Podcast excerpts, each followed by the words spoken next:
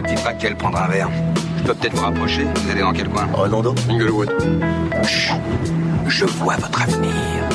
C'est un... C'est un beau taxi. Mes enfants, faut changer de quartier. Dis adieu, Raquel. Adieu, Raquel. Alors au revoir, les sportifs. Et surtout, faites pas de bêtises.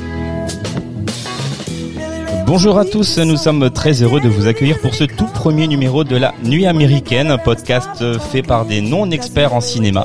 Mais comme a dit un jour François Truffaut, tout le monde en France a deux métiers, le sien et celui de critique de cinéma.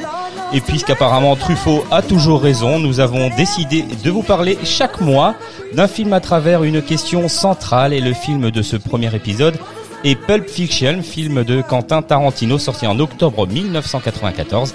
Et pour essayer de répondre à la question que l'on va se poser, je vous présente mes compagnons de route en commençant par Loris. Salut Loris. Coucou Mike, Ça va ça va super. Content d'être euh, là pour ce premier épisode Oui, oui, impatient de parler du film. Bon, super. Et Mathieu, je vous présente le beau Mathieu. Bonjour. Eh, bonjour Mike, un compliment, j'adore pour commencer de la l'émission. Ouais, ça va ouais, ça va très T'es bien. content aussi de participer, participer à ce premier épisode? Bah surtout avec vous. Bon, ben nous aussi. Moi aussi, je suis content d'être là. Euh, Mathieu, on va te demander de pitcher un petit peu le film, si Eh ça ben, te dérange pas. Eh ben ça me dérange pas du tout, donc je vais pitcher. Alors, Los Angeles, août 1993, Quentin Tarantino tourne son deuxième film. À 30 ans, il est considéré comme le nouveau Wonder Boy du cinéma indépendant et dirige Bruce Willis, Uma Thurman ou encore John Travolta pour ce qui deviendra Pulp Fiction. Comme il semble loin le temps où il était ouvreur dans un cinéma porno, travaillait dans un vidéoclub et tournait avec ses collègues des films en 16 mm. Avec un budget de 8 millions de dollars, produit par Laurence Bender et coécrit avec celui qui fut son grand ami Roger Avary, Quentin réalise un film estampillé culte, dépositaire de la coolitude et parangon de la pop culture. Un film hommage aux séries B et au roman pulp, à la structure narrative fragmentée et au dialogue ciselé. Mais au fait, de quoi ça parle, Pulp Fiction? D'un couple qui braque un coffee shop, de deux gangsters qui parlent massage de pied et hamburger, d'une mystérieuse valise, de cocaïne, d'une injection d'adrénaline dans le cœur, d'une montre en or dans le fondement, d'un boxeur qui ne se couche pas, de Sled qui sodomise à tout va, probablement à la recherche de la montre, de Marvin qui perd la tête, de Monsieur Wolf qui résout les problèmes, et enfin d'un miracle. Pulp Fiction parle de tout ça et de bien d'autres choses encore. Ouh, c'est génial. Super. Ça donne envie d'aller le voir aussi, Noche, il sort quand? Demain, j'espère. Eh ben, Loris, est-ce que tu peux demander de quoi on va parler à Mathieu là? Bah Mathieu, vu qu'on me demande ce qu'on va te demander, Eh ben, je vais te répondre alors. Je c'est te quoi réponds. Donc la question fondamentale pour ce film, c'est est-ce que Pulp Fiction est-il un bon film amoral? Ouh, oula, intéressant. Hmm, tout à Au fait. programme. Le, le débat sera, il sera de qualité à mon De avis. qualité, hein. Peut-être le, peut-être, peut-être ou le. Peut-être ou le ben, J'espère que non, hein, parce qu'on s'entend bien. Lui, enfin, jusqu'à présent, on s'entendait bien. Ce serait ça, dommage sinon. Du- Oui, dis-moi, oui, bah, avant peut-être de, de- de parler morale, tout ça, on va parler de, du, du film, tout simplement. Qu'est-ce qu'on en pense? Bah ouais. Je peux mais- peut-être commencer Eh ben, vas-y, lance-toi. Simplement, euh, bah, moi je l'ai vu quand j'étais petit. euh, déjà, je sais plus, euh, je sais plus exactement quand, mais euh, c'était un film que, que j'avais en souvenir très très rythmé, très bon, comme voilà, une petite perle, hein, perle de Tarantino. Euh, sauf que euh, au fil du temps, j'ai euh, donc euh, au fil de mes expériences cinématographiques, j'ai j'ai appris à un peu plus décrypter le film quand je l'ai regardé dernièrement.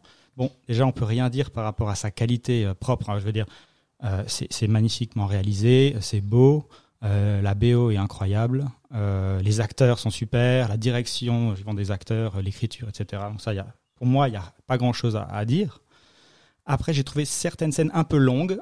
Euh, alors, voilà, je sais pas si c'est moi euh, qui lis mal le film, euh, mais j'avais en idée, genre, comme je l'ai dit, d'un rythme un peu plus bam bam bam bam, bam soutenu, ça, ça claque un petit peu. T'avais Euh, t'avais l'image d'un film d'action.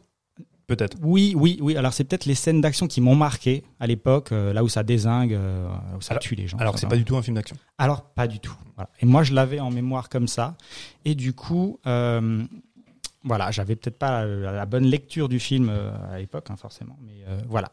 Mais sinon, c'est un grand film. Pour moi, c'est vraiment, c'est pas mon préféré de Tarantino, euh, qui est Django pour moi, mais euh, il est deuxième. Mais tu penses pas justement que cette lecture-là, à l'aune des films que tu as vus, et justement tous ceux qui ont succédé à Tarantino, qui se sont inspirés de lui, qui ont un peu pompé son style, mais qui ont rajouté justement cette fonction de film d'action en surcutant les, les scènes. Tu vois, je pense à un mec comme Guy Ritchie, on Mhm. en parle souvent comme un, le, le suiveur de Tarantino, Mhm. qui lui a fait beaucoup d'inserts, de, Mhm. de plans d'inserts pour donner un rythme.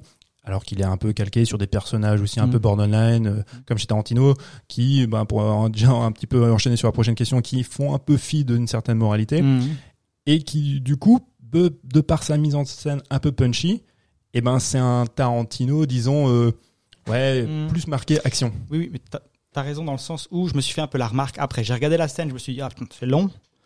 Et en fait, à la fin de la scène où finalement il racontait un peu euh, pas grand chose dans, dans l'écriture, mais c'est bien écrit, hein, je me dis, ah en fait, c'est- divertissant, quoi. Même si ça paraît long.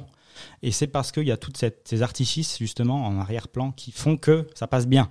Mais euh, j'ai peut-être pas, moi, la lecture pour bien analyser comme toi, tu pourrais le faire, par exemple. Après, ce qui est intéressant de savoir, c'est euh, comment quelqu'un comme Mike, qui nous a fait part tout à l'heure que c'était bah, la Mm. première fois que tu l'as vu, Exactement. que toi t'en as pensé Ben oui, donc Ça, c'est beau. En 2020, voir Pulp Fiction pour la première fois, je trouve que c'est beau. Mais il faut pas en avoir honte apparemment. Surtout quand t'as 40 balais. Quand t'as, quand, quand t'as 14 ans, ça peut se justifier, mais quand t'as 40 Non, balais, c'est cool, ouais, ouais, effectivement, c'est la première fois que je voyais euh, Pulp Fiction. Alors je savais pas trop de quoi ça parlait. Euh, ce que je connaissais euh, de Pulp Fiction, c'est effectivement ce que les références de, de la pop culture hein, Mhm, euh, du film, la, stars. ouais, la, la BO essentiellement, Mhm. quelques scènes qui sont passées par-ci par-là euh, sur Mhm. internet ou, ou ailleurs. Euh, je sais même pas pourquoi. Je peux, peux pas vous dire. Hein, je connais Quentin Tarantino, les films de Quentin Tarantino, j'en ai vu quelques-uns. Euh, Django, par exemple, t'en Mhm. faisais référence Mhm. tout à l'heure, je, je l'ai vu et je l'ai adoré. Euh, mais je peux pas te dire pourquoi. Je suis pas allé voir ce film-là, soit Mhm. au cinéma, soit à la télé. Mais c'est pas grave, hein, voilà. tu- voilà. Mais en tout cas, ça me donnait peut-être pas forcément envie, euh, j'en sais rien. Et donc euh, j'ai été un peu forcé entre guillemets pour préparer cette émission et je l'ai vu deux fois, donc une fois en VF et une fois en, en VO. Euh, j'ai changé d'avis entre temps, c'est-à-dire que j'avais préféré la VO parce qu'on en avait parlé Loris euh, la dernière fois. Et euh, au final, effectivement, euh, les, la VF, elle est, elle est cool. Les voix des, les voix des personnages en VF euh, tu, tu te rends compte que rajoutent le quelque doublage, chose au film. Ouais, le- c'est un vrai métier, Ouais, bah, c'est un vrai métier. on, on- non, mais on peut faire une émission entière sur le doublage. Alors pas propre Cap Fiction, Mm. mais à cette période encore bénie des années 90 Mhm. jusqu'au début des années 2000 où le doublage euh, enfin était exceptionnel. Et c'est vrai que quand moi pareil, hein, quand j'ai vu Pulp Fiction la première fois, euh, j'avais 16 ans, Mm. ouais 14 ans. Non, je l'ai vu en je l'ai vu en 96, le film est sorti en 94, j'avais 14 ans. Je le vois forcément en VF aussi, en VHS, Oh. dans une belle époque. Avec une belle jaquette. Avec une belle jaquette. Non, bah en plus, en- je pense que c'était un pote qui me l'avait enregistré. Bon, peu importe. Et la VF était, était magnifique. Mm. Parce que les, les voix, les voix de Bruce Willis, euh, la voix de Samuel Jackson, ouais, c'est incroyable, incroyable. Mais euh, moi, comme dit, c'est un, film qui a été très important pour moi quand j'étais adolescent, parce qu'il il fait partie de ces films-là qui ont forgé ma cinéphilie. Mhm. J'ai- J'ai 14 ans, je découvre à ce moment-là euh, Le Bon, la Brute et Truand, Terminator, Space Jam. Aliens, Space Jam avec Michael Air Jordan. Non, mais c'est vraiment une, c'était une époque bénie pour moi. C'est euh, et Pulp Fiction, c'était un peu le, le film matriciel de cette de, de cette période-là Mhm. pour moi, qui voilà, qui éduquait ma, ma cinéphilie. Qui t'a qui t'a initié un peu les premiers codes du ciné aussi? Est-ce que tu tu étais, t'étais- comment dire, tu as pensé à l'époque quand tu étais jeune à ces trucs-là ou- Non, non. Alors toute, toute cette grammaire, tu as euh, cinématographique, me passait carrément au-dessus. Les références euh, qui, qui sont ouais, qui sont jalonnées pendant tout le film, bah, je, je pouvais pas les percevoir. Je ne les avais pas. Enfin, c'était. Je, je voyais juste ce film comme étant un film hyper cool, avec une, une violence euh, un peu graphique et euh, toujours faite avec le sourire. Mhm. on en parlera peut-être tout à l'heure aussi ouais. quand on parlera de moralité. Mhm. Mais euh, non, non, c'était pour moi, c'était fait partie de ces grands, grands films. Et, ce- et ce qui est intéressant, c'est que du coup, enfin pour moi, c'est que c'était là une période où je le regardais en boucle Mhm. et je l'avais plus vu depuis, euh, allez, pas loin de 10 ans. Et j'ai pris un plaisir fou à le revoir. ouais. Alors peut-être que c'est parce que c'était une espèce de Madeleine de Proust aussi pour moi, parce que ça me remémorait certaines choses. Mais sauf que maintenant, je l'ai vu comme toi aussi avec un regard neuf, Oui. en me disant, maintenant, j'ai acquéri quelques quelques références et je peux le recontextualiser. Mhm. J'utilise des mots trop compliqués, Ouais. du coup je bafouille. Non, mais moi, je disais tout à l'heure que effectivement, je connaissais pas du tout le sujet du film. J'ai appris euh, en lisant le, le synopsis euh, Mhm. sur euh, Amazon Prime, je crois que c'était, Mhm. euh, qu'il s'agissait de, de trois histoires qui s'entremêlaient à un moment donné, Donc ça, etc. tu savais pas que c'était Je ne savais pas. Non, je, ça. je, je savais pas du tout. Mm. Et ça m'a, et moi j'ai, adoré. J'ai vraiment adoré. Et ce que j'ai le plus adoré, alors j'ai effectivement pas les références que vous avez, mais, mais euh, moi je suis plus, euh, ce qui me, ce qui me marque dans un film, c'est vraiment l'esthétisme du film, l'image. Et je trouve que c'est, il est, il est beau, quoi. C'est un beau film. film, ouais. Ouais, c'est un beau film. Euh, ouais, la photographie est géniale. La scène, la scène euh, où les deux tueurs en série, euh, les deux tueurs en série, les deux tueurs à gages euh, entrent dans un immeuble pour tuer nonchalamment trois jeunes adultes qui sont qui ont la apparemment la valise euh, qui recherche. Euh, je trouve cette scène euh, de l'entrée de l'immeuble dans l'ascenseur et puis et puis après quand il marche, il avec des discussions enfin, enfin naturelles en fait, mais juste pour aller faire pour aller tuer des personnes quoi. Et ça, ça m'a, enfin, je trouve ça génial. D'ailleurs, en parlant de la photo, Mathieu, là, je vois que c'est Sekula qui avait fait la photo. Est-ce que c'est lui qui, après, qui a continué avec euh, Tarantino ou je sais pas, en fait, il me dit rien? Euh, je crois qu'ils ont continué à travailler ensemble. Je crois que je vais pas dire de bêtises, mais je, je crois qu'il a continué comme avec euh, sa la, la monteuse. Je crois qu'ils ils ont travaillé toujours avec la même équipe pendant plusieurs films. D'accord, ok. Euh, ouais, je crois qu'il il a gardé la même équipe technique sur plusieurs films. Alors, je je vais pas m'avancer en disant que Jackie Brown c'est aussi lui, mais je crois. Et tu sens la patte, quoi, à chaque fois, un peu. Ouais, C'est- ouais. Après, il y a même si lui est directeur de la, de la photo, euh, en, en tant que chef op, il y a aussi Tarantino qui euh, Qui est derrière à fond. ouais, hein. qui est derrière, qui, et qui Avec le prend aussi, ouais, qui, qui est avec le fouet, mais qui prend aussi lui-même la caméra. Il y a des scènes qu'il ouais, a tourné aussi lui-même. Parce que voilà, c'est un passionné, c'est le mec, c'est un touche à tout. Ouais, ouais. Il peut pas rester derrière juste un, derrière un petit écran quoi pour surveiller si les scènes sont bien tournées. Hmm. Mais oui, je crois, je vais pas dire de bêtises, mais je crois que c'est quasiment toujours la même équipe technique qui l'a accompagné sur euh, sur la plupart des films. Comme son producteur Lawrence Bender, qui a, je crois qu'il a produit les films jusqu'à jusqu'à, je crois que c'est jusqu'à Bastard, si je dis pas de bêtises. D'accord, ouais. Donc euh, ouais, c'est toujours un peu la même équipe.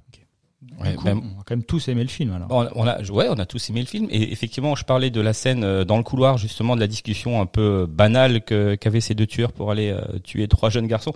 Si vous voulez, je vous passe un peu l'extrait et puis, euh, Ouais. hein, ça marche? Allez, on fait ça. C'est pas parce que je masse pas les pieds des mecs que Marcellus pouvait se permettre de balancer Antoine du troisième étage à travers cette saloperie de verrière qui lui a coupé la gigue. On n'a pas le droit de faire ça. Le mec qui me fait ça à moi, vaut mieux pour lui que je reste paralysé sans quoi je le bute, moi l'enfoiré. Qui t'a dit qu'il avait le droit? Et toi, tu dis que masser les pieds, c'est pas une affaire, et moi, je dis que tu déconnes. Moi qui peux dire que j'ai massé les pieds à des millions de gonzesses, je t'assure qu'à chaque fois, c'était important. On fait comme si de rien n'était, mais ça compte. C'est ce qui fait que c'est excitant, les massages. Il y a un truc très sensuel là-dedans. On le dit pas, on n'en parle pas, mais on le sait, et elle le sait. Et forcément, Marcellus le savait. Antoine aussi, il le savait, il aurait jamais dû déconner comme ça. Putain, mais c'est la femme de Marcellus, merde, on peut pas s'attendre à ce qu'ils prennent ça avec humour. Pas d'accord? C'est un point de vue intéressant. Ouais, et j'ai adoré cette scène déjà par le dialogue et surtout effectivement pour euh, on, on en parlé la dernière fois avec Mathieu euh, c'est effectivement dans, dans ce couloir là la caméra est devant les deux personnages les protagonistes il les donc euh, les pré- précède Contre voilà c'est ça Et dès que les deux personnages arrivent devant la porte avant de toquer ils sont un petit peu en avance du coup ils vont au bout du couloir mais la caméra reste au niveau de la porte et euh, Mhm. tu vois et ça Mhm. j'ai trouvé ça super joli euh, Mhm. très très intéressant comme mise en scène franchement c'était et ça c'est effectivement le dialogue euh, qu'ils ont justement euh, quand ils sont un petit peu euh, à l'extérieur. Mais Sur les pieds. Ce qui, ce qui est intéressant, effectivement, quand la caméra reste euh, au, au niveau de la porte, c'est comme si, en fait, nous, spectateurs, on attend une situation. On, a- ça. on attend qu'ils fassent leur travail et on, on est la caméra. Sauf que eux poursuivent leur conversation naturelle, qui, les- qui, les, bah, qui les mettent dans une certaine, voilà, une certaine réalité. Mhm. Euh, C'est côté trivial presque de. ah ouais, c'est très trivial parce que au, au final, on se rend compte que il- déjà le, avec les dialogues précédents, quand il parle des hamburgers, qu'il parle de ce genre, de Mhm. choses, bah, ça met un contexte en fait. Ce sont, sont bah, des gens Des qui humains. travaillent. oui ce des- sont des exactement Ce Ouais. sont des comme des employés de bureau qui ont des conversations entre collègues ou entre amis et qui parlent de tout et de rien, qui vont parler de burgers, de massage de pieds, ce genre de choses. Ouais, ouais. Et sauf Mhm. que la caméra, elle, bah, elle est nous. Elle dit bah attends, il y a, il y a une situation, il y a quelque chose qui, qui doit se faire. parce qu'ils nous ils nous emmènent jusqu'à cette porte là et après ils nous laissent là tu vois et puis Mhm. nous on attend qu'ils ouvrent cette porte et qu'il se passe un truc et au final non parenthèse on va discuter et puis on revient vers vous après on va ouvrir la porte et on va Mhm. faire ce qu'on a à faire après quoi et ça je trouve ça c'est une superbe idée de mise en scène Ouais, et puis le film, il y y a un tas de, de trucs comme ça hein, tout au long du film. En fait. Ah oui, oui, oui, j'ai j'ai retenu celle-ci, mais effectivement, il y en a plein. Ouais. Plein d'idées de mise en scène super géniales. Ouais, Ouais. et, puis, et puis tous ces dialogues, c'est vrai que ça les ancrait dans- complètement dans une dans une certaine réalité. C'est c'est euh, c'est très clairement ce qu'il a repris euh, du cinéma des années 60, euh, type nouvelle vague, où euh, tu restes, t'es dans le cinéma du réel, Mhm. même si euh, ça, ça va dépasser tout ça parce qu'il y a des, des les séquences un petit peu, on va dire d'action, de tuerie, qui sont un petit peu sublimées hein, Mhm. par par l'horreur, par la violence, mais autrement on est ancré dans un réel. Ce réel là, il, il, il se fait à travers les dialogues, des dialogues d'une banalité, comme je disais, extrêmement triviale, Mhm. qu'on pourrait avoir tout un chacun. C'est ce qui les, c'est ce qui les ancrait dans, dans cette réalité-là. Et c'est vraiment le, l'héritage de, de la nouvelle vague, euh, de Godard en particulier. Ouais, c'est cool. Et non, on va revenir peut-être à la question euh, qu'on se posait au début, en début d'émission sur euh, la moralité que, du film. Ouais, vu qu'on parle tellement de, de violence dans ce film, Ben ouais, est-ce c'est que, clair. est-ce que finalement il y a un côté moral à la violence? Enfin, est-ce qu'on peut dire, euh, voilà, Après, c'est c'est vrai que cette violence-là, qui, est, qui lui a souvent été reprochée, parce qu'on a souvent dit que Tarantino faisait l'apologie de la violence, c'est d'ailleurs aussi une des raisons pour laquelle, quand il a eu la Palme d'Or, il a été un petit peu chahuté. le doigt d'honneur Ouais, il a fait le doigt d'honneur euh, lors de la remise du prix. Bon, il y a aussi beaucoup de gens qui attendaient que ce soit Zulowski qui, qui prenne, euh, qui gagne la Palme d'Or. Et en fait, ce qu'on reprochait à Tarantino déjà à ce moment-là, c'est de, ben, à Cannes, on n'était pas habitué à avoir non plus des films en compétition euh, qui soient, qui dérange un peu, quoi. voilà, et qui exacerbe un petit peu cette violence-là, surtout que sans avoir un point de vue moral. Mhm. C'est-à-dire que à une des scènes assez, assez, assez mythiques dans, dans ce film-là, c'est quand il y a Marvin qui se fait exploser la tête dans la voiture.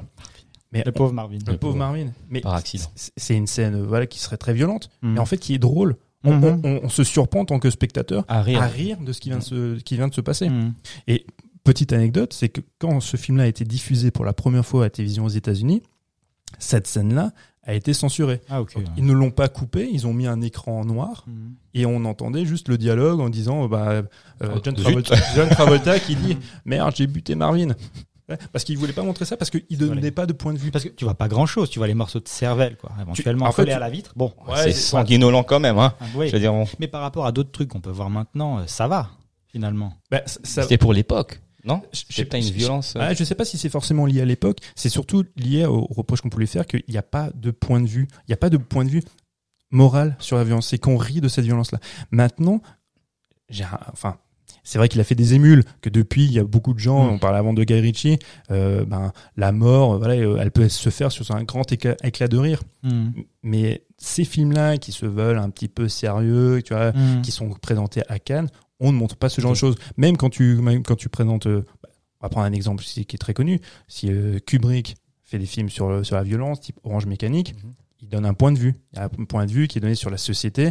Quand tu, quand tu fais quelque chose, quand tu violentes quelqu'un, derrière, il y a un propos. Mhm. Tarantino, il s'en fout. Il n'y a ça, pas de propos. Pour moi, Orange Mécanique est beaucoup plus, euh, pas traumatisant, mais euh, violent comme ça, la morale, quoi, immoral, que, euh, que Pulp Fiction. Parce que justement, le, le contexte autour des meurtres est différent.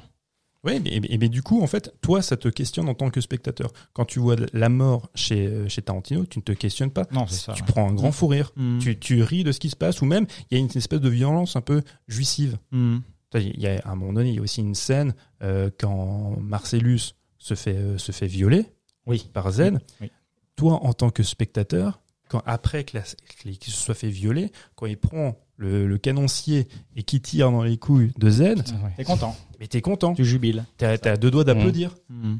Alors que, mine de rien, il, il est en train, il va tuer quelqu'un. Mhm, il a déjà ouais. tiré dessus. Et Marcellus, c'est pas un saint.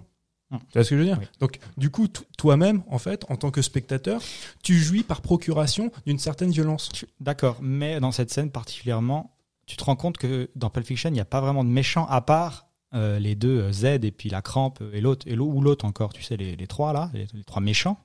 Finalement, les autres sont pas vraiment méchants. Mais moi, je crois qu'il y a que des méchants. Toi, tu Oui, c'est ça. C'est c'est Ah l'impression que j'ai aussi. C'est Mais- que tout le monde est un peu méchant dans ce film. Pas moi. Ouais, Bah, c'est moi, justement, ça comme ça. bah, notre, justement, notre problème, c'est que euh, les personnages qui pourraient être des anti-héros, des antagonistes, en fait, on, on les apprécie, on, on a de l'empathie pour eux. Faut pas oublier quand même que bah, euh, Vincent Vega et Jules, ce sont des tueurs à gages. Ben oui, clairement. mais qui et- au final euh, ont un peu des révélations. Marcellus, il a sa révélation du miracle. Jules, tout- Jules, euh, ouais. Jules, pardon, il est tout arrêté. Euh, Marcellus qui a un certain sens de la justice aussi à la fin. Euh, voilà, il y a aussi la, la romance fleur bleue un peu euh, euh, des deux, euh, des deux, comment dire, les, ceux qui viennent braquer le, le diner là. Ils sont pas méchants, ils sont, euh, ils sont mignons. Oui, mais ça, ça reste quand même des, c'est quand même des braqueurs. Avec Donc, une intention. Ouais. Même, Ouais. même s'ils n'ont pas l'in- l'intention de tuer, de faire du mal aux gens, l'intention, c'est quand même de voler. On est d'accord, mais quand on parle de ce côté moral à moral, euh, les deux vraiment qui ont des, des valeurs un peu sales, c'est les euh, Z et puis, euh, et puis euh, les, deux, les deux autres. Alors du coup, il faut hiérarchiser la morale. Ouais. Non, oui, non, mais tu parce que, pour moi, les valeurs des deux tueurs, Vincent et puis euh, Julius, euh, Marcellus dans l'affaire, du coup. voilà, voilà, voilà. Et pour moi, ils sont, euh, euh, ils ont des bonnes valeurs, même s'ils tuent des gens, puisque euh, des bonnes valeurs dans le sens où euh, euh, voilà, on peut racoler ça aux discussions qu'ils ont du quotidien, ça les rend un peu plus humains, ça les rend un peu plus sympas. tu sens qu'ils sont pas méchants fondamentalement. Moi, je pense effectivement qu'ils ont des valeurs. Mais après, est-ce que c'est... Enfin, c'est des valeurs qui leur sont propres? À un moment donné, je, je prends des exemples concrets. Pourquoi le personnage de Bruce Willis, Butch, il va aller sauver Marcellus? Parce qu'il est gentil. Oui, mais Non, moi, mais je pense qu'il qu'il a un bon y a un intérêt. Non, mais moi, je, moi, je pense qu'il ra- qu'il veut racheter sa faute. Il veut racheter une faute. Parce. Quelle il- faute? Le- Eh La bah- faute de, le- de- quand il, euh, Quand il se couche pas. se couche. Ah ben non, mais non, mais on oublie un truc essentiel. Il a tué un homme. hein.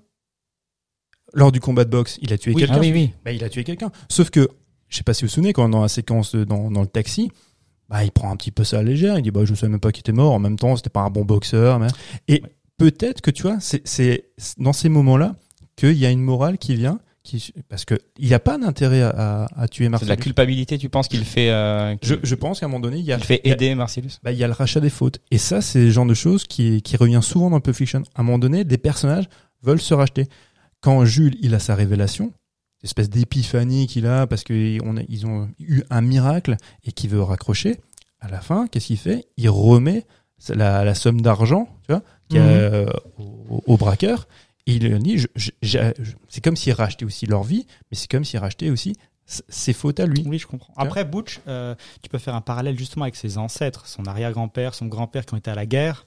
Et lui, il se couche pas. Pour moi, c'est une sorte de, euh, de sentiment de. Il veut pas, il veut pas déshonorer ses ancêtres, quoi. Il, il se couche pas, il affronte le type et il le tue comme à la guerre finalement. Le gars meurt, il l'oublie. Pour moi, c'est une sorte de. Tu peux faire une petite accroche, tu vois, avec. euh, avec ses ancêtres qui étaient partis à la guerre justement. Euh, mais euh, Toi, tu vois une espèce de filiation Ouais. entre les guerriers et lui-même qui mène Ouais. une guerre sur un ring. C'est pour ça qu'il est si détaché de la mort du gars. Comme à la guerre, quoi. Tu tues des gens, après, euh, je sais pas, euh, voilà. Mais euh, pour moi, c'est ça. Et qui, et qui me fait penser que Butch, il a un bon fond. Qui est euh, le gars qui, euh, le simple soldat qui va à la guerre, euh, qui tue effectivement des gens. Bon, c'est ça, ça arrive, C'est quoi. son job. Voilà. Et puis, euh, il passe à autre chose. Ouais, pourquoi pas. Ben, pff, moi, de toute façon, moi, la violence dans le Pulp Fiction, moi, ce que j'ai aimé, c'est que même si on peut prêter à, à sourire, à rigoler d'une scène, etc., mais la violence est quand même présente, tu Mhm. vois. Et moi, ça me pousse dans mes retranchements, ça me fait ressortir des sensations, des, des émotions un peu. Toi, tu rigoles pas de la violence? Bah, peut-être des deux, tu vois.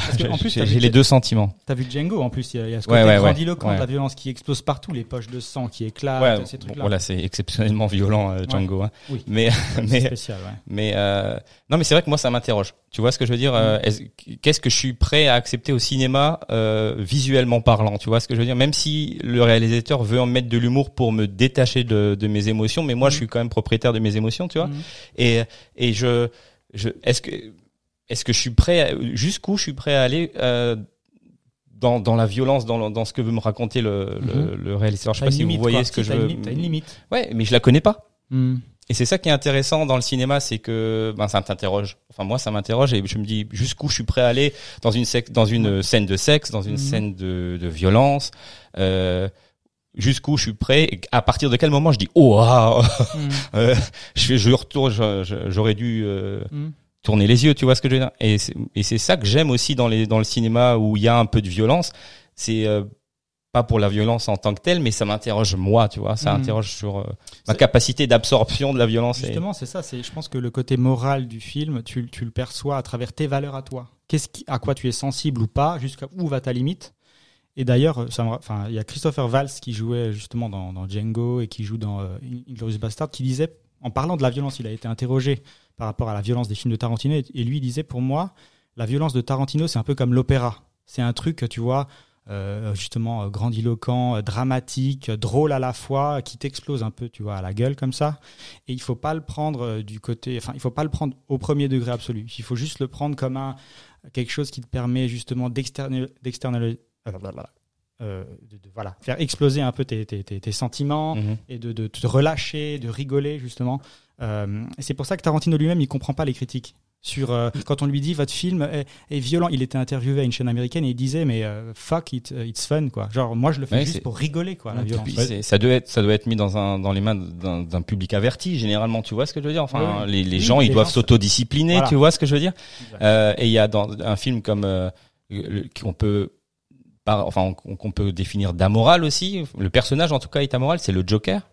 et, euh, interprété par Joaquin Phoenix et euh, j'ai lu dans une interview qui disait qu'il ne pense pas que ce soit à la, la responsabilité du réalisateur de de- de- d'éduquer les gens euh, Mhm. en- la- Oui. sur la différence entre le bien et le mal. Il a, tu pas tort, il a pas tort, je suis assez d'accord. Bah, voilà. Donc du coup, bon. Ap- Après, moi, je- là, je m'inscris un petit peu en faux, si vous permettez. Sûr, C'est pour- permet. Par, par exemple, Faux. comme pour le personnage du, du Joker, euh, lui, on va justifier son La folie, quoi. Bah oui, à travers la folie, le fait Mm. qu'il soit pas moral. Alors que chez chez Tarantino, en l'occurrence pour Pulp Fiction, ils ont pas de raison, tu vois, mis à part, Mis à part qu'ils sont des, ça, c'est des tueurs à, en gage, quoi. ce sont des tueurs, euh, Mhm. ce sont des gangsters, ou genre donc il y a, y a- on peut pas leur, leur trouver de justification, c'est autre que ce que eux-mêmes font Mhm. intrinsèquement. Dans Pulp Fiction. ouais. Dans Pulp Fiction. Après, ce qu'on lui a re- toujours reproché, c'est que cette violence-là est un, un dérivatif. C'est qu'au lieu de se dire, voilà, je me positionne, tu vois, euh, je dis, voilà, cette violence-là, je la, je la condamne, parce que à un moment donné, un des personnages va faire, euh, va faire un acte, tu vois, pour rattacher- racheter ses fautes, même si Mhm. moi je le perçois, parce que moi j'ai l'impression que, comme je disais tout à l'heure, qu'il y a des personnages qui le font, c'est très souvent ce qu'on lui a reproché. Mhm. A, il y a pas un, un, un autre point de vue. C'est que quelqu'un qui sera en face en disant moi je suis, je représente le bien. Le problème c'est qu'on est dans une tradition aussi de, de films et des, gros, des grosses machineries euh, comme par exemple les Star Wars et compagnie où c'est très identifié. Il y a le bien et le mal. Loris, il faut mis sur la table. Ouais, tu- vois, c'est c'est effectivement c'est identifié. Ouais. Le bien affronte le mal, vice versa. Oui, Enfin, c'est- oui, c'est oui, comme- oui. Ouais, Mais chez Tarantino dans Pulp Fiction c'est pas le cas. Ah, c'est gris. C'est c'est écrit. Mhm. Et du coup, nous, en tant que spectateurs, on ne peut que s'identifier à des personnages qui, euh, bah, qui sont, bah, qui sont effectivement des anti-héros ou tu vois, des antagonistes. Là, on- D'ailleurs, ça m'a fait marrer, je savais pas ça, je l'ai lu euh, il y a pas longtemps. Tarantino fait des liens entre les personnages et ses films. Vous saviez ça C'est-à-dire Vic Vega Ouais, et Vincent par Vega. exemple, Vincent Vega, c'est le frère de, de Blonde dans Réservoir Dog. Ouais, de bah, il devait, y- il devait faire un film, en fait. Il- Ah, en fait, ça, ce, qui, ce qui était prévu, l'idée, c'est que après Pulp Fiction, alors ça, c'est, euh, c'est, c'est, c'est une arlésienne, hein, ce, ce film-là. Il- Ça fait des années, des années qu'ils en parlent. Ils voulaient faire un film, regrouper les deux personnages. Donc, avant Reservoir Dogs, avant le Pulp Fiction. Au bout d'un moment, ils se sont Ah rendus ouais. compte que, ben, les années passées, euh, Travolta et Mike Madsen, ben, Ouais. ils vieillissaient quand même et que c'était plus possible. Mhm. Donc il a mis ça de côté. Mais ça c'est ouais, c'était c'était un peu un fantasme de beaucoup de spectateurs qui voulaient voir euh, ben Les deux ensemble. ah oui, été génial. Ouais, ouais. Bon, il y en a un qui est un peu plus cinglé que l'autre quand même. Il y en a un, ouais, ouais, blonde, ouais, mais c'est un personnage exceptionnel. Ouais, clairement. Moi, j'ai une, j'ai une petite question. Euh, genre dans le, le Joker, mais bon, on parle du Pulp Fiction, mais là, je parle du Joker. Mais est-ce que dans un film, est-ce que la présence d'un personne, d'un personnage qu'on qu'on définit amoral rend le film en- dans sa globalité amoral Bon, non, je pense pas. Non, si si t'as si t'as des personnages en face qui eux ce seront les protagonistes venant avec des valeurs, tu vois, Mhm. qui seront en opposition à ça, qui vont faire le bien. En l'occurrence, ben, avec le Joker, ben, ce sera la figure de Batman. Même Mhm. si Batman, en l'occurrence, ben, il est aussi un peu borderline. Hein, il a aussi, euh, il a aussi ses petits problèmes, hein, le monsieur. Il est Mhm. pas, voilà. Mais il- il- tu, tu devrais toujours avoir cette confrontation-là. Est-ce que dans Pulp Fiction, il n'y a pas? Il n'y a pas, il y a pas, par exemple, un truc tout bête. Il n'y a pas un personnage de policier. C'est le policier Ah, gentil vrai, ouais, ouais. qui va mener Ouais. une enquête Mhm. et qui, même si lui aussi sera un peu borderline parce qu'il boit un petit peu, vous voyez, le, le, le cliché même de, du flic. Mais c'est qui le vrai gentil alors de Pulp Fiction? Le vrai personnage? Il y en a pas du tout? Mais je pense que c'est toi. C'est toi, c'est moi, c'est nous le spectateur. Nous, en ça, fait, ouais. on, les- on est les gentils et on se balade au milieu de ces personnages-là et on essaye de, bah, de s'identifier ou de leur trouver, euh, ouais, Des de leur- excuses de trouver des excuses. Mhm. Et au bout d'un moment, on se rend compte que, bah, on s'en fout. On prend juste du plaisir et comme tu disais tout à l'heure, c'est simplement du Mais fun. non, mais il y a la, il y a la meuf de Butch, Fabienne. Ah, c'est vrai Alors qu'elle est elle, gentille. alors, ah oui, elle, elle, est elle gentille. est gentille. hein. Elle, Elle est est toute gentille. mignonne, Ah elle non, parle elle tout doucement. Elle est naïve, en fait. Elle, Ah elle- bah oui. Non, mais en fait, sa, sa gentillesse. euh, le, le problème, c'est que moi, le personnage de, de Fabienne, Qui est française d'ailleurs. qui est français, j'ai- du mal un petit peu à le défendre parce que elle est très naïve, je- où elle se cache derrière une certaine naïveté, et ça en revient au. À, Ouais, t'as envie de la frapper aussi un peu. Et ben, et Bruce Willis, malheureusement, il était- tu sens Il que- est à deux doigts. Il est à deux doigts de le faire. hein, euh, Elle la- oublie la montre sur la- le kangourou. La pauvre, elle a oublié, ouais, elle oublie la fameuse montre. Mais en fait, c'est en ça où les personnages de féminins chez Tarantino à ce moment-là, à ce moment-là dans, dans Pulp Fiction, ils, ils sont pas encore développés et fait- et il n'y a pas encore cette cet acte tu vois féministe qu'il Mhm. aura par la suite avec Jackie Brown. Mhm.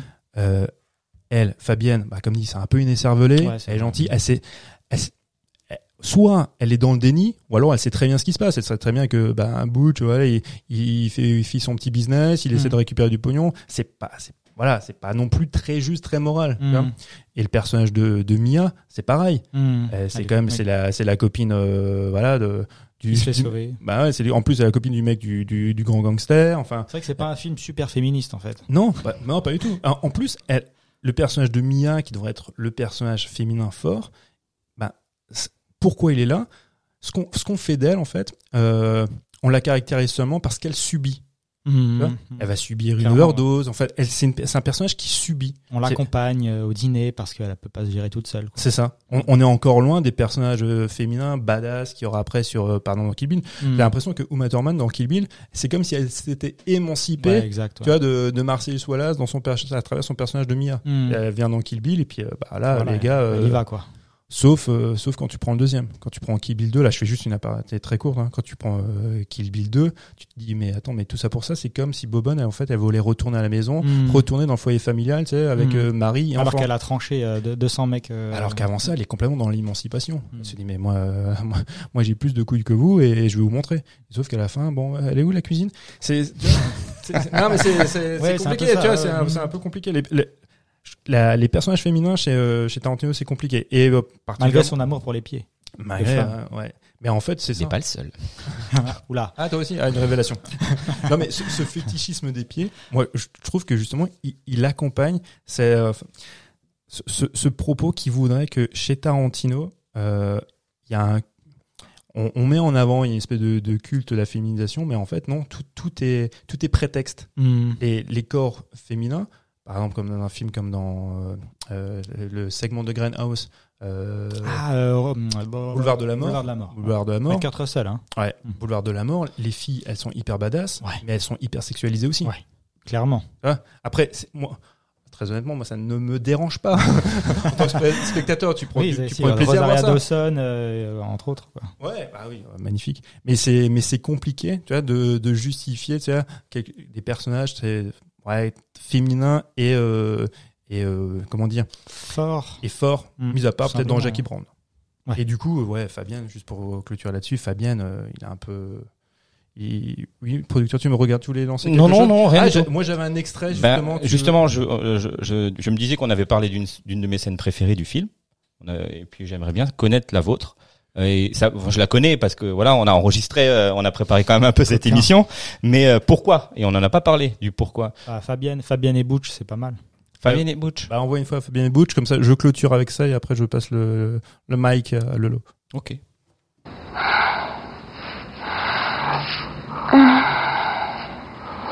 Butch, Ouais je voudrais que tu me fasses jouir avec ta langue. Tu le feras aussi? Toi d'abord, D'accord. d'accord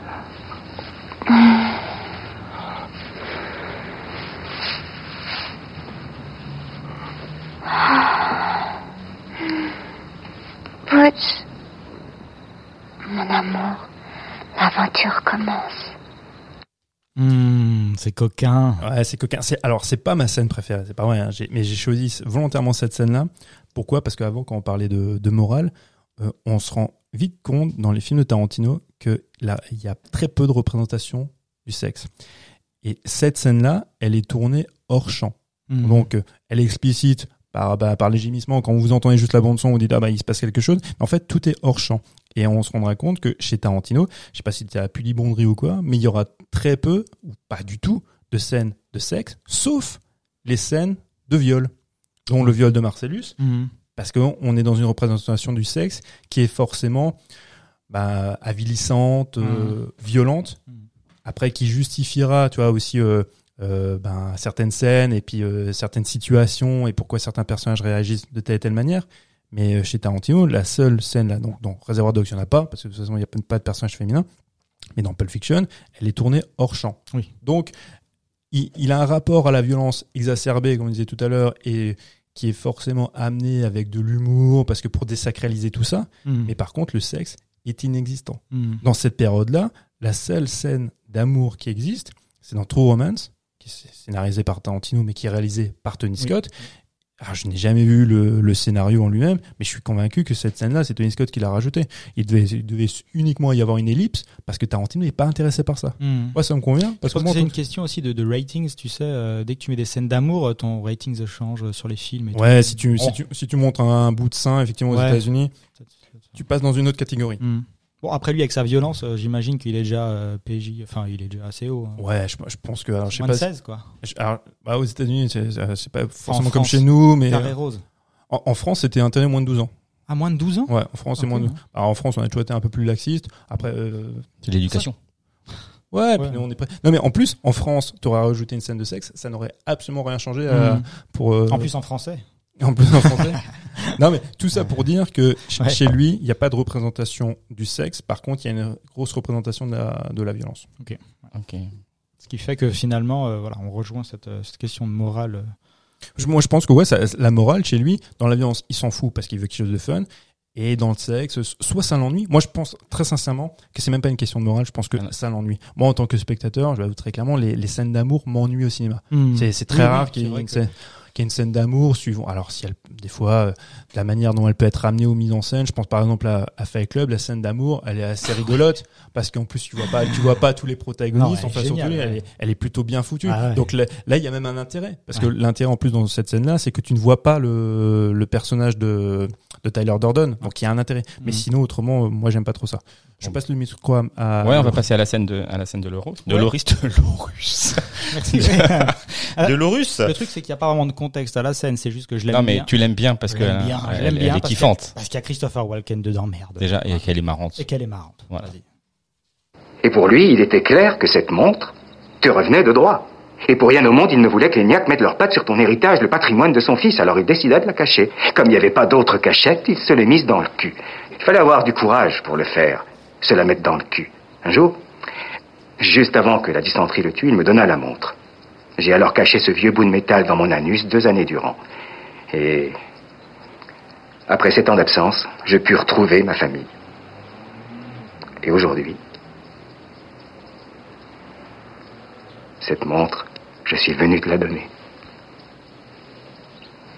Mmh, J'adore. Génial. En plus, euh, la VF de, c'est vrai que la VF de Walken, elle est aussi euh, excellente. Mais euh, là, je passe juste, enfin, on passe juste le morceau un peu drôle de la tirade de, de, de Christopher Walken parce que euh, au début, il raconte donc à Butch qui est gamin. Euh, comment euh, la montre familiale est passée donc de génération en génération et à chaque fois c'est un type qui va à la guerre Mhm. qui en chie grave Comment elle est devenue importante dans sa Comment vie et qui a amené la scène de violence avec. euh, Tout à fait. Mais donc, ça part donc du propos de Kunz, qui est d'ailleurs euh, l'ancêtre. Enfin, l'ancêtre de Kunz, c'est un mec qui est un des gangsters dans Django. C'est assez drôle. Donc, on revient avec l'affiliation entre les personnages. Mhm. Mais donc, cette montre, comment elle passe de génération en génération à travers des mecs qui ont en chié à la guerre, ils se le cachent dans le cul, euh, les montres, euh, voilà, ils en ils bravent la mort pour ramener à chaque fois la montre au, fils, euh, jusqu'à donc Butch pour bien comprendre à quel point l'objet est important pour lui et donc dans sa vie. Et euh, ça va donc conditionner aussi euh, la scène de- où euh, Butch devient foudrage à la fin. Ouais, quand, enfin, je sais pas si à la fin, mais quand Fabienne lui dit que bah si, je l'ai, je l'ai prise sur le kangourou et lui il a dit putain mais elle était sur le kangourou, t'as oublié cette montre.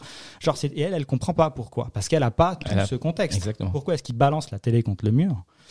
Et donc, donc ça c'est au niveau du contexte. Après, dans la scène elle-même, voilà, je trouve ça très drôle qu'on ait ce discours euh, très lourd au début qui raconte pourquoi elle est passée et pourquoi elle met du temps à venir jusqu'à Butch. Et après où il dit juste, bah, j'ai dû me la ca- carrer dans le Dans le cul. voilà, donc c'est juste une scène que je trouve euh, euh, excellente et c'est surtout parce qu'on a ce plan aussi sur Walken non-stop, quasi, quasiment non-stop. Je crois il y a deux plans sur Butch et tu vois sa tronche en train de dire ça, c'est génial. Ah ouais. Petite anecdote sur le tournage. Fun facts. Fun fact. Quand, quand Christopher Walken tourne cette scène, c'est euh, le dernier jour de tournage de Pulp Fiction. Ah, ça, je... ouais, ok. Et, euh, et Christopher Walken, enfin, le mec est quand même super pro, c'est l'acteur studio Mm. possible. Le type, il vient, ils avaient même pas fait de, de répète avec, euh, avec Tarantino. Et puis, donc, il a ce long monologue, en fait, euh, à, à réciter, à jouer. Et euh, Tarantino lui dit écoute, est-ce que tu veux de l'eau pour t'hydrater ben, entre les différentes scènes qu'on va faire Et puis il lui dit non, non, j'ai j'ai pas besoin d'eau. Par contre, tu veux bien me ramener du tabasco, s'il te plaît? Mais pardon, ouais, du tabasco. Et, et en fait, dans le cul. Ah, c'est une technique apparemment. et en hein. fait, euh, ouais, Christopher Walken se mettait quelques gouttes de tabasco, tu vois, sur la langue. Et, et du coup, Ah, ça, fou, ouais. eh ben, ça lui provo- provoquait de la salive continuellement. Excellent. Et euh, en plus, ça se voit même pas à l'écran parce qu'il Non, parce tout qu'il bave pas, bave Déjà, pas- il pave pas, il est pas tout rouge. il écume pas. pas, il est pas tout rouge. Et donc, du coup, ouais, ouais, technique d'acteur studio, on est vraiment, c'est l'héritage des acteurs des années 70. hein. T'es scotché, Ouais. Il te scotche. Merci Mathieu pour cette anecdote. L'anecdote de Mathieu. J'en ai plein d'autres si vous voulez. Bon, ben, on va clôturer ce débat et puis euh, on va déjà se demander si on a répondu à cette question. Du coup, la question de base, euh, euh, Pulp Fiction est-il un bon film à morale? Je sais pas si on a répondu à la question, mais en tout cas, c'est intéressant. On, a s'est bien on a donné amusé. des éléments. Je pense que la, la moralité vient de voilà comment est-ce que Des valeurs intrinsèques. voilà et comment toi tu l'aperçois. Il y a Mhm. des gens un peu un peu relous qui vont dire que c'est chiant et il y en a d'autres qui vont avoir euh, voilà juste euh, une, une meilleure approche du film euh, avec d'autres valeurs. euh, voilà. Donc je pense que Bon, bah, donner cool, quelques éléments. Ben, merci les gars. Euh, moi, j'aimerais bien, euh, si vous avez, euh, je sais pas, euh, un coup de cœur à faire partager aux auditeurs, euh, je sais pas, euh, quelque chose de culturel, une série, euh, une expo, n'importe quoi, quelque chose qui donnerait envie aux gens qui nous écoutent d'aller ouvrir leurs ouvrir leurs fenêtres et aller voir autre chose. Ouais. Alors moi je suis Monsieur jeu vidéo. Ouais. Euh, du coup, je vais parler très rapidement de The Last of Us Part 2, qui est un jeu qui est sorti la semaine dernière, euh, qui est euh, édité par, euh, par Sony et développé par Naughty Dog. Donc vous, vous connaissez pas, hein, je vais un peu essayer d'aller très rapidement sur le truc. Darty et la Fnac, quoi. En gros, c'est un jeu euh, qu'on appelle un jeu d'action horrifique, où euh, à la vue à la troisième personne, c'est-à-dire que tu vois ton personnage se déplacer. c'est toi qui. Et donc, tu suis la- l'histoire de, de Ellie, qui est une, une survivaliste, entre guillemets, puisque ça se passe dans un monde post-apocalyptique. Et du coup, tu suis cette fille dans une, une quête un peu de, de vengeance ultra violente. C'est pour ça aussi que je fais un peu lien avec Pulp Fiction, parce que là, pour le coup, euh, ah, on se demande si c'est un, jeu euh, amoral. Euh, alors là, oui, la question se pose parce que tu vois des trucs vraiment dégueulasses. C'est vraiment super violent. hein. Aussi bien moral que, que, que, que physique. hein. Il y a des gens donc, qui te poursuivent, qui cherchent à te tuer. Toi, tu tues d'autres gens. Il y a souvent des gros plans. Euh, euh, cinématique, elle doit etc. être exceptionnelle, Donc du coup. c'est après c'est un jeu qu'on dit donc quadruple A. Ça veut dire que c'est en, en termes de budget, c'est le, le le top du top que tu peux avoir dans le dans le jeu vidéo. C'est-à-dire tu as je sais pas 7 ans de développement, 200 développeurs euh, et des millions de dollars de d'investissement. Et il coûte 29,99€. et il coûte, non, il coûte 70 euros.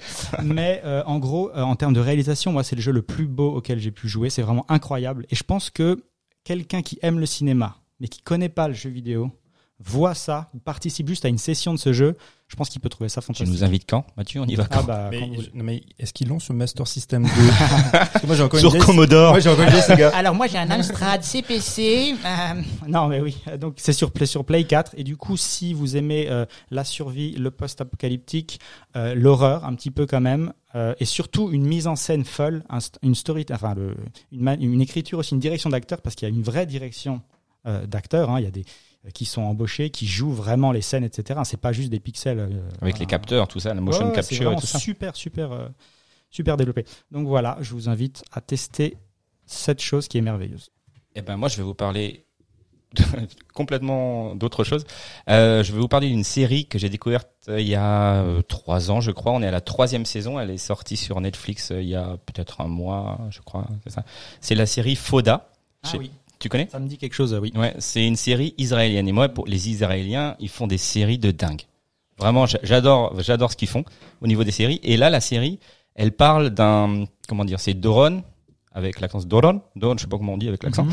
euh, qui est euh, un, un agent euh, des services secrets, on va dire israélien, et qui est à la retraite et qui est recherché, qui est sorti de sa retraite parce que en fait, un Palestinien, donc qui qui était un, un- comment comment t'appelles ça, gradé. un haut gradé, ouais, voilà. Politique, tu veux dire, un politique Ouais, enfin terroriste, enfin ce qui Ah eux définissent comme terroriste, hein, parce qu'après ça dépend Ouais, des points de vue que voilà, c'est ça, ouais. Euh, et il pensait l'avoir tué et au final non. Donc du coup, il est ressorti de sa de, de sa retraite. On, on l'incite un peu à revenir pour essayer de, de capturer, de tuer ce, ce mec-là. Et il y a une certaine violence euh, qui n'est jamais gratuite, Mhm. qui est, enfin, j'ai l'impression qu'elle n'est jamais gratuite, mais qui qui euh, qui, euh, qui est là pour montrer vraiment le, la violence euh, du conflit israélo-palestinien euh, d'un point de vue. Mais en fait, c'est pas forcément. Là, t'as le point de vue israélien, mais il n'élude pas non plus Euh, points de vue. Ouais, le point de vue euh, des habitants de la bande de Gaza ou quelque chose comme ça. Mais ou des Palestiniens en général. Mais euh, franchement, c'est une série au top. Alors moi, j'ai accroché, mais il y a d'autres personnes qui n'accrocheront pas. Mais je trouve que les, Isra- les Israéliens font des, des séries au top et je vous conseille de, de prendre un peu de temps pour la voir. C'est quel format? C'est combien de temps l'épisode? Euh, ça doit être 40 minutes, je crois, à chaque épisode. Une ouais. saison, genre 12 épisodes, 40 Ouais, minutes c'est ça. Ouais, c'est le classique, quoi. super. Ouais. Et puis il y a trois saisons et puis euh, disponible sur Netflix. Euh, et je dois en dire deux autres. je dois dire deux autres. Amazon, euh, Canal Plus, MyCanal. Voilà, comme ça on est on est bon. ok, Mathieu. Alors moi, mon coup de cœur, c'est un film qui, est, qui a été diffusé sur euh, TCM le, le mois dernier. Ça s'appelle Rolling Thunder. TCM, tu peux nous dire ce que c'est? Eux, c'est oui, c'est une chaîne qui, euh, qui est diffusée sur euh, différents bouquets. Je crois que je sais pas si SFR fait ça aussi. En tout cas, sur euh, Free ils font ça. C'est une chaîne, tu prends, tu payes 2 euros par par mois et c'est que des films euh, américains, soit des classiques du cinéma ou des films un peu plus récents. Et ils ont passé euh, donc le, mois dernier Rolling Thunder. En français, il avait titré Légitime violence. C'est un film de, de 1977 de euh, John Flynn. Alors, ce qui est intéressant en fait avec ce film-là, c'est que ça va faire un lien aussi avec euh, Pulp Fiction et avec Tarantino. C'est qu'il y a, alors déjà, les, les comédiens qui jouent dedans. Vous avez William Devan. Alors, Mhm. le nom vous dit peut-être rien, mais euh, ça trogne forcément. Si, Mhm. euh, enfin, je joue- C'est le, c'est le type que t'as déjà vu mille fois, mais tu sais pas son nom. Exactement. Et nous, on le connaît quand on était gamin parce qu'il jouait dans la série Côte Ouest. ah oui, oui, euh, Ouais. il y a 60 ans. Ouais, c'est ça, c'est ça. Il y a aussi Tommy Lee Jones qui est jeune. Ah oui. Oh, putain. Donc, euh, on- Il y a 60 ans, ok. Voilà, parce que Tommy John, on- Tommy Jones, c'est pareil. On, on- je crois qu'on se souvient pas de lui jeune, parce qu'on a toujours vu Ah vieux. ouais, ouais. On a toujours vu vieux. Mais là, en 77, il était encore relativement jeune. Il y a Tommy Jeune, quoi. Tommy Oh. Jones. Ouais, elle est bonne. Allez, ouais, note là. Et il y a James Best. Alors, James Best, c'est Le meilleur. Le, bah, le meilleur. Le meilleur. Tout est, tout est dit dans le nom. Le, l'intérêt, en fait, de, si je vous parle aussi de ce film-là, déjà de une, c'est une grosse, grosse influence pour euh, Tarantino. Parce que là, quand, avant, quand on parlait de violence, c'est, il faut, il faut s'imaginer, c'est un mélange entre Rambo, le premier Rambo, et Taxi Driver. C'est un type qui revient de la, de la guerre du Vietnam. Qui, parce que voilà, par ses faits d'armes, euh, la ville où il revient, ils vont lui donner une bagnole, ils vont lui donner du pognon, et il y a des mecs qui vont le braquer, qui vont, qui vont venir chez lui pour lui prendre tout ça, et bon, ils vont buter sa femme, euh, son gosse. En plus, sa femme, pe- pendant son absence, elle avait un autre Jules. Ouf. Ils vont lui couper la main, le mec il aura un crochet à la place euh, de la main. Enfin, c'est ouais, ouais c'est assez assez violent. Et en fait, c'est une espèce de de, de vengeance movie. Tu Ok. vois. Donc le mec, il va traquer les, les gars pour les. Est-ce qu'il tue des gens avec le crochet? Il tue des gens de toutes les manières et avec un et avec son crochet aussi. Et, euh, et donc du coup, c'est cette traque là en fait quand il va traquer ces mecs là pour pour les tuer. Et il y a un des personnages donc qui est interprété par James Best. James Best, euh, Tarantino le connaissait bien parce que c'est il a pris des cours chez lui. Ok. Dans, à cette période-là, en fait, euh, l'ami James Best donnait des cours de, des cours de théâtre et Tarantino euh, voilà, a pris des cours, je crois, pendant trois ans chez ce monsieur. Et il a été scénarisé aussi, ce film, par Paul Schrader. Paul Schrader, le nom vous dit peut-être rien non plus, scénariste exceptionnel, c'est lui qui a écrit euh, Taxi Driver, par exemple. Il a écrit euh, beaucoup de films pour, euh, pour Tarantino, euh, pour De Palma aussi, donc euh, le mec, c'est c'est une pointure. Une pointure, ouais. Ah ouais. Donc grosse, grosse influence pour, euh, pour Tarantino et pour Pulp Fiction. Ok. Bon, ben, Tu me rappelles juste le titre alors? Rolling Thunder. Rolling, Rolling Thunder. Vous pouvez le trouver en DVD, ils ont fait une réédition. Et la version québécoise, tu disais tout à l'heure. C'est quoi? La tonnerre roulant. Donc en français, légitime violence. Mais vous le trouverez plus euh, sur le titre de légitime violence. Non. À l'époque, il est sorti Oh, sur ce titre-là en France. non. Mais non, maintenant c'est Rolling Thunder. Ok. Ok, bah merci les garçons d'avoir euh, partagé vos coups de cœur avec nous. Merci d'avoir participé à ce premier plaisir. épisode de la nuit américaine. On est très fiers de d'avoir euh, préparé, de vous avoir présenté cette émission. On était tout excités, hein, n'est-ce pas? Comme des. Ouais. Ouais. Comme... Oui, Ouais. Des gens oui, oui, oui. D'ailleurs, Mathieu n'a pas de pantalon. Mais euh, voilà. C'est vrai, c'est la petite anecdote du de cet enregistrement. Ah bah, quand, on en- quand je suis excité, je me. On n'en dira pas plus. et puis euh, donc on vous remercie de nous avoir écoutés et puis on vous donnerait rendez-vous euh, très bientôt pour un second épisode et puis euh, à bientôt et prenez soin de vous. Ciao, ciao. Ciao. Écoute, peut-être que ta méthode de massage diffère de la mienne, mais je t'assure que toucher les pieds d'une fille et lui glisser la langue dans le sanctuaire des sanctuaires, c'est vraiment pas du même ordre. Et pour soutenir que c'est pareil, faut vraiment être borné. C'est vrai, masser les pieds, c'est rien du tout.